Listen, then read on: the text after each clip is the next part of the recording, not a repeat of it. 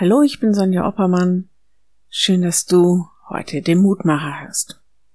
Ich glaube, 2019 waren wir in Hamburg beim Musical König der Löwen. Da ist der kleine Löwe Simba, der ganz früh seinen Vater verliert und in der Fremde völlig außerhalb seiner Natur aufwächst und dann durch eine alte Freundin daran erinnert wird, wer er eigentlich ist. Diese Szene wird im Musical durch das Lied He Lives in You begleitet.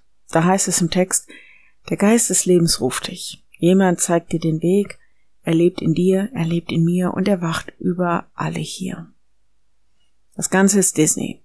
Abgesehen davon, dass mich das Musical tief fasziniert hat, frage ich mich, was gibt uns denn den Mut, den nächsten Schritt zu tun oder zu uns selbst zu stehen? Vielleicht Großes zu wagen. Und wenn wir uns selbst verlieren, was macht uns denn aus?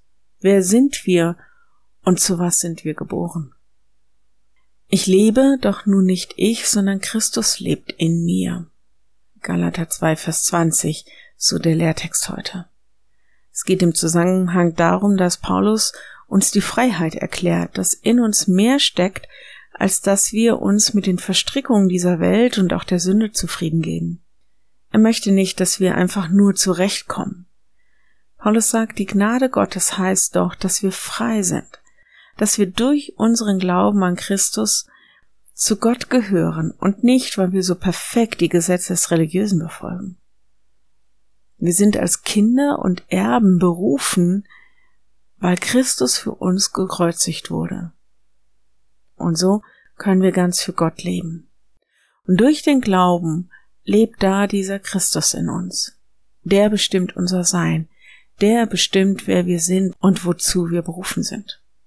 Das Ganze ist kein Schauspiel für die Bühne. Das Ganze geht unser ganz reales, alltägliches Leben an. Das ist Nahrung und Hoffnung, die uns jeden Tag frei sein lässt. Frei für Gott zu leben. Ich lade dich ein, mit mir zu beten.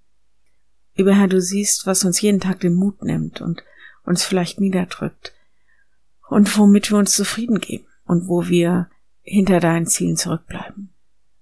Hilf, dass wir nicht einfach irgendwelchen Träumen nachjagen, sondern dass wir uns von deinem Leben bestimmen lassen.